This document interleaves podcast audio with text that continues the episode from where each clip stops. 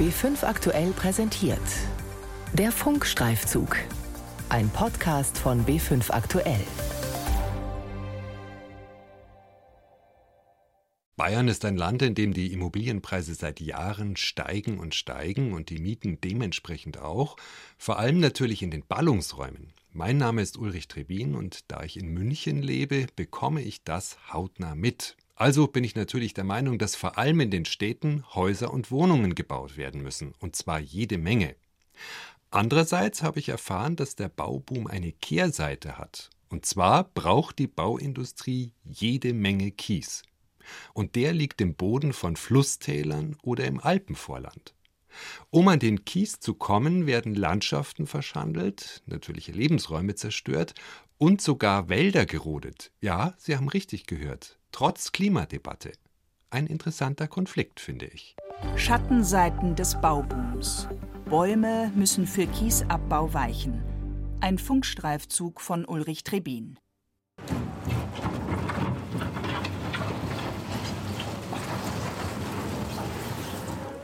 Ein Bagger, in der Fachsprache Radlader genannt, rammt seine Schaufel in die gut 10 Meter hohe Steilwand der Kiesgrube Gräfelfing hinein und schippt den Kies zu einem Förderband, das ihn direkt ins benachbarte Kieswerk zur weiteren Verarbeitung transportiert. Jedes Jahr baut die Firma Glück hier nach eigener Aussage drei Hektar ab. Das seien 600.000 Kubikmeter Kies, also 300.000 Tonnen, oder 12.000 Lkw-Ladungen. Für ganz Bayern ist das natürlich ein Tropfen auf den heißen Stein, denn die boomende Bauindustrie braucht hier im Jahr laut Kiesverband 120 Millionen Tonnen Kies, Sand oder Schotter. Schließlich müssen Wohnungen, Straßen, Kanalleitungen, Parkplätze oder Industriegebiete gebaut werden. Und dafür braucht es Beton, und den macht man aus Zement, Wasser und vor allem Kies. Nicht umsonst wird der Kies auch weißes Gold genannt.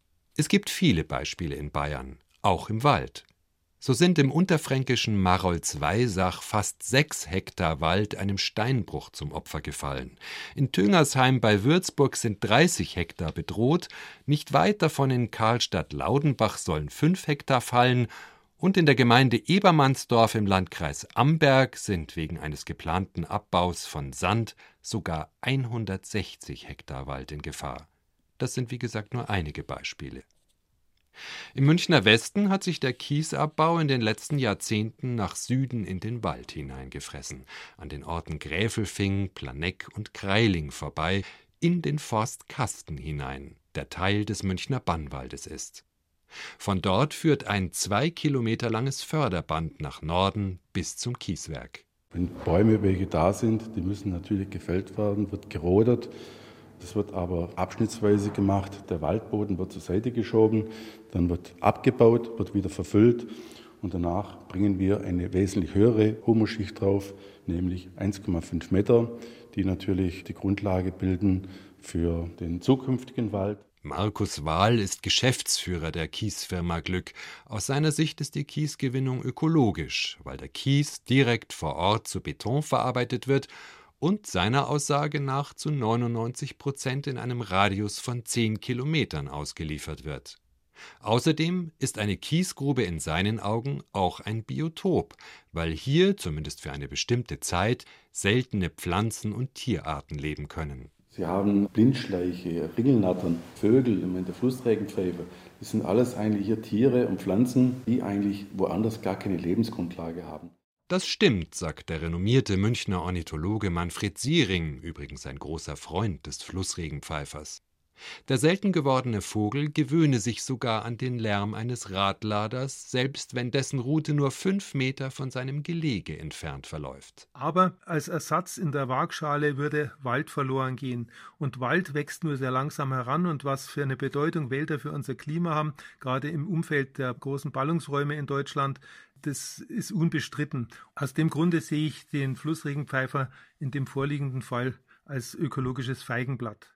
Dem entgegnet Kiesgrubengeschäftsführer Markus Wahl, dass der Wald doch gar nicht so wertvoll sei, wie viele behaupten. Der Wald ist künstlich angelegt worden, vorwiegend in den 50er Jahren, ist aufgeforstet worden mit Fichtenmonokulturen. Wir haben gesehen, dass gerade die letzten 20, 30 Jahre der Wald sehr stark geschädigt worden ist durch Windbruch, durch Borkenkäfer. Da sieht man, dass der Wald hier schon an vielen, vielen Stellen sehr durchlöchert ist und nicht mehr da ist. Direkt am Rande der zehntausende Quadratmeter großen Kiesgrube im Forst Kasten steht Astrid Pfeiffer. Sie ist Koordinatorin der Bürgerinitiative Rettet den Würmtaler Wald und Vorsitzende der Bund Naturschutz Ortsgruppe Würmtal Nord. Hier könnten in den nächsten Jahren die Harvester, also Holzerntemaschinen, anrücken und weiteren Wald abholzen. Das ist ein klar von der Fichte dominierter Wald, das schon, ja. Aber der hat sich in den vergangenen Jahren ganz wunderbar verjüngt mit Laubbäumen aller Art. Und das ist eigentlich genau der Wald, den man heutzutage ja haben will. Man gibt den jungen Laubbäumchen die Möglichkeit, im Schutz der alten Fichten heranzuwachsen. Und das ist dann im Ergebnis ein schöner Mischwald. Das bestätigt auch Förster Simon Tangerding von der Schutzgemeinschaft Deutscher Wald. Nicht umsonst handle es sich um Bannwald, der als besonders schützenswert eingestuft ist. Dazu komme, dass der Waldboden über Jahrtausende gewachsen ist und mit Mikroben, Pilzen und Kleinstlebewesen eine hohe Artenvielfalt ermöglicht. Zu glauben, dass das alles überlebt, wenn man fünf oder zehn Jahre später den auf die Seite geschobenen Waldboden wieder ausbringt und wieder aufforstet, sei naiv. Das könne man sich auch schenken, sagt Waldschützer Tangerding. Natürlich wüchsen da eines Tages wieder Bäume, aber dieser Wald werde in seiner Biodiversität deutlich ärmer sein. Und da jedes noch so kleine Lebewesen Teil einer Nahrungskette ist, setzen sich die Verluste in der Nahrungspyramide nach oben fort. Wenn wir Mikroben verlieren, wenn wir Käfer verlieren, wenn wir Raupen verlieren, verlieren wir immer auch unsere beliebten Singvögel. Wir gehen jetzt nicht davon aus, dass dann immer sofort alle Singvögel sofort sterben, aber wir werden eine Reduktion in der Population feststellen, das ist ganz sicher.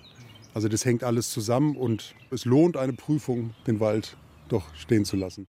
Der Landesgeschäftsführer der Schutzgemeinschaft Deutscher Wald fordert also, dass man diese ökologischen Folgekosten des Waldverlustes in den Kiesabbau mit einpreist. Schließlich gingen die Waldreserven, zum Beispiel im Münchner Umland, zusehends zur Neige. Wir müssen immer beachten, dass wir bei jedem konkreten Kiesabbauprojekt nur immer über fünf Hektar reden oder über sieben Hektar mal oder über zehn Hektar. Aber wenn man sich das in der Gesamtschau mal betrachtet, geht es nicht nur um diese kleinen Zahlen, sondern in der Vergangenheit haben wir beispielsweise im Westen von München bereits über 40 Hektar verloren. Das jetzige Kiesvorranggebiet ist auch nicht nur fünf Hektar groß, sondern deutlich größer, 40 Hektar, 50 Hektar. Und ich glaube, es ist utopisch zu sagen, na jetzt machen wir halt noch mal fünf oder zehn Hektar weg und dann sind wir aber dann wirklich zufrieden. Dann hören wir auf. Das, das, das wird nicht passieren. Tangerding erkennt an, dass Kiesabbau sein muss, aber eben keinesfalls im Wald. Es gäbe ja rund um München zahlreiche Flächen, auf denen keine Bäume stehen. Man müsse also ehrlich prüfen, ob es zum Beispiel zu der Waldfläche im Forst Kasten Alternativen in der freien Landschaft gibt. Und Tangerding weist auf potenzielle Kiesabbaugebiete im Norden und Osten der Stadt hin.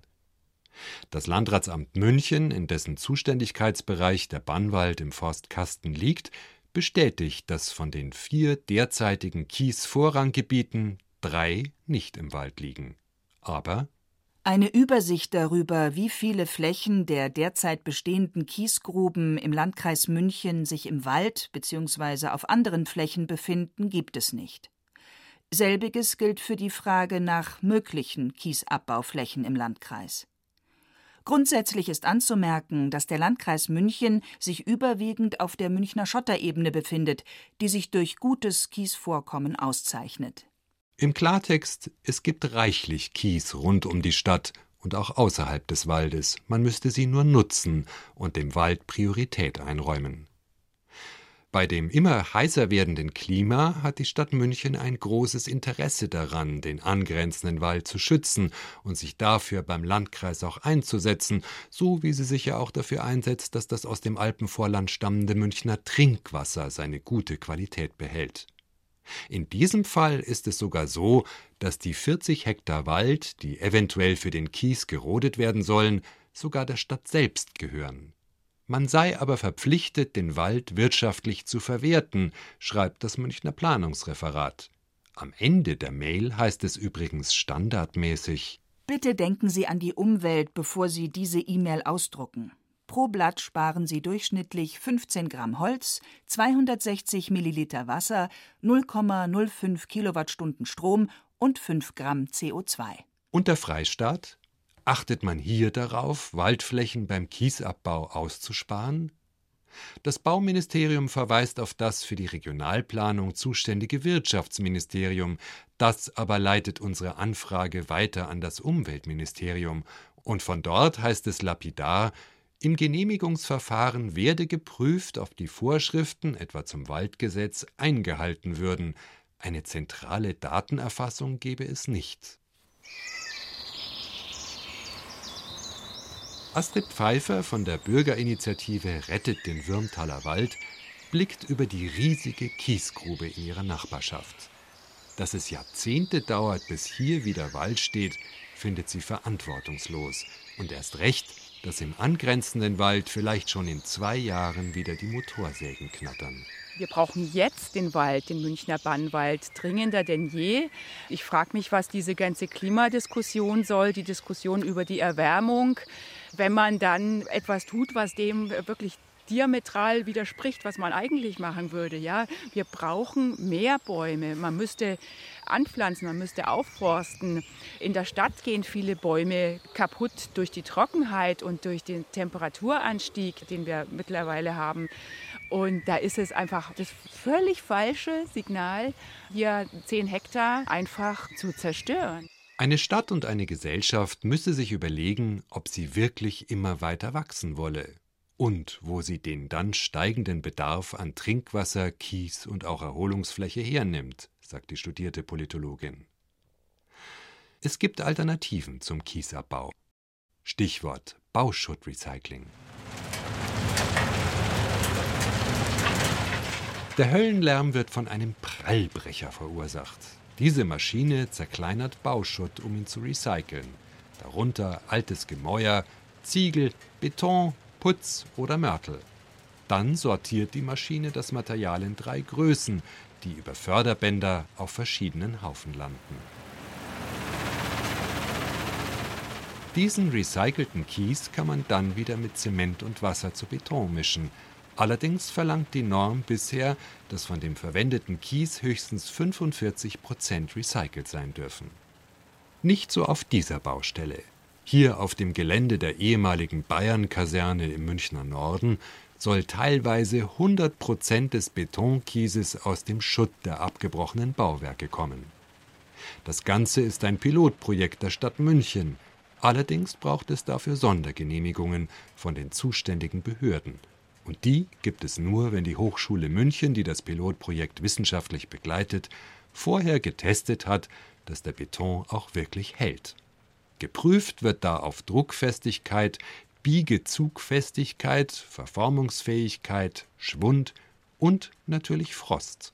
Das sind so halbe Würfel, die sind so 15 mal 15 auf 7 oder 8 Zentimeter und die stehen im Fußbad, im Nassen und es gibt den Frosttau-Mitteltest, da stehen die dann sogar in Salzwasser und können das Salzwasser saugen und die werden am Tag zweimal eingefroren und wieder aufgetaut. Das soll eigentlich so einen Dauerhaftigkeitstest simulieren, dass ich sage, dann hält es 30 Jahre draußen aus oder 10, 15 Jahre. Professor Andrea Kustermann begleitet das Pilotprojekt auf der Baustelle.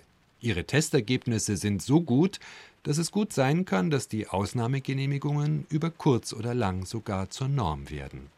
Allerdings kann der hundertprozentige Recycling-Kies nicht überall zum Einsatz kommen.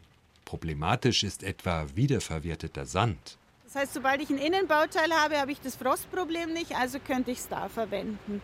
Hat ein bisschen Probleme mit dem Schwinden, das heißt, es zieht sich zusammen, kann unter Umständen Risse kriegen. Das heißt, wenn ich eine riesige Fläche hätte, die rissefrei sein soll, die kann ich nicht machen, aber wenn ich nur kleine Bauteile habe, kleine Bodenplatten, die keinen Frost bekommen und wo sich das aufgrund der geringen Größe einfach zusammenziehen kann. Dann habe ich kein Schwindproblem, dass ich große Risse bekomme und dann kann ich das genauso verwenden. Also da muss pro Bauteil abgewogen werden, ob man es nehmen kann. An vielen anderen Baustellen wird genau der Bauschutt, der hier recycelt wird, zum Beispiel in ausgeschürfte Kiesgruben wie der im Forst Kasten gefahren und dort verfüllt, bevor dann wieder aufgeforstet wird. Zum Haare raufen, meint Michael Weiß von der Baustoff- und Recyclingfirma Ettengruber, der hier auf der Baustelle das Recycling leitet. Es ist teilweise etwas widersinnig, dass ich sage, okay, ich fahre quasi komplett gegen den Kreislauf und versuche nicht das Material, das eh schon da ist und schon mal verbaut worden ist, aufzubereiten und wiederherzustellen, um neues Material einzusparen. Es ist leider gängige Praxis. Das Recycling direkt an der Baustelle spart nicht nur Naturmaterial, sondern auch den Abtransport des Bauschutz über im Schnitt 30 Kilometer einfach, schätzt Michael Weiß. Hier auf dem Gelände funktioniert das Recycling aber auch nur, weil der Platz da ist, die verschiedenen Kieshaufen zwischenzulagern, bis sie verbaut werden. Wenn die öffentliche Hand diesen Platz auch bei anderen Baustellen zur Verfügung stellen und zusätzlich finanzielle Anreize schaffen würde, könnte man das Recycling sogar noch deutlich steigern. Ich kann nicht sagen, ich ersetze grundsätzlich alle Naturbaustoffe durch Recyclingmaterial. Aber ich denke mal, man könnte in einem Prozentbereich 10, 20 Prozent sicherlich irgendwann mal schaffen. Und das hieße dann, dass man sich auch 20 Prozent der Kiesgruben sparen könnte, zum Beispiel die im Wald. Eine weitere Idee wäre, mit nachwachsenden Materialien zu bauen, wie zum Beispiel mit Holz. Und die Bauchemie- und Baustoffprofessorin Andrea Kustermann hat noch einen einfachen Vorschlag. Bauen wir halt gleich so, dass es lang hält und spekulieren nicht darauf, dass wir in 30 Jahren abbrechen. Wir haben Häuser in München, die 200 Jahre alt sind. Das funktioniert alles auch noch. Und die denken immer, man muss, glaube ich, einfach viel nachhaltiger bauen und nicht so schnell, schnell alles. Schattenseiten des Baubooms. Bäume müssen für Kiesabbau weichen. Ein Funkstreifzug von Ulrich Trebin. Die Redaktion hatte Carola Brandt.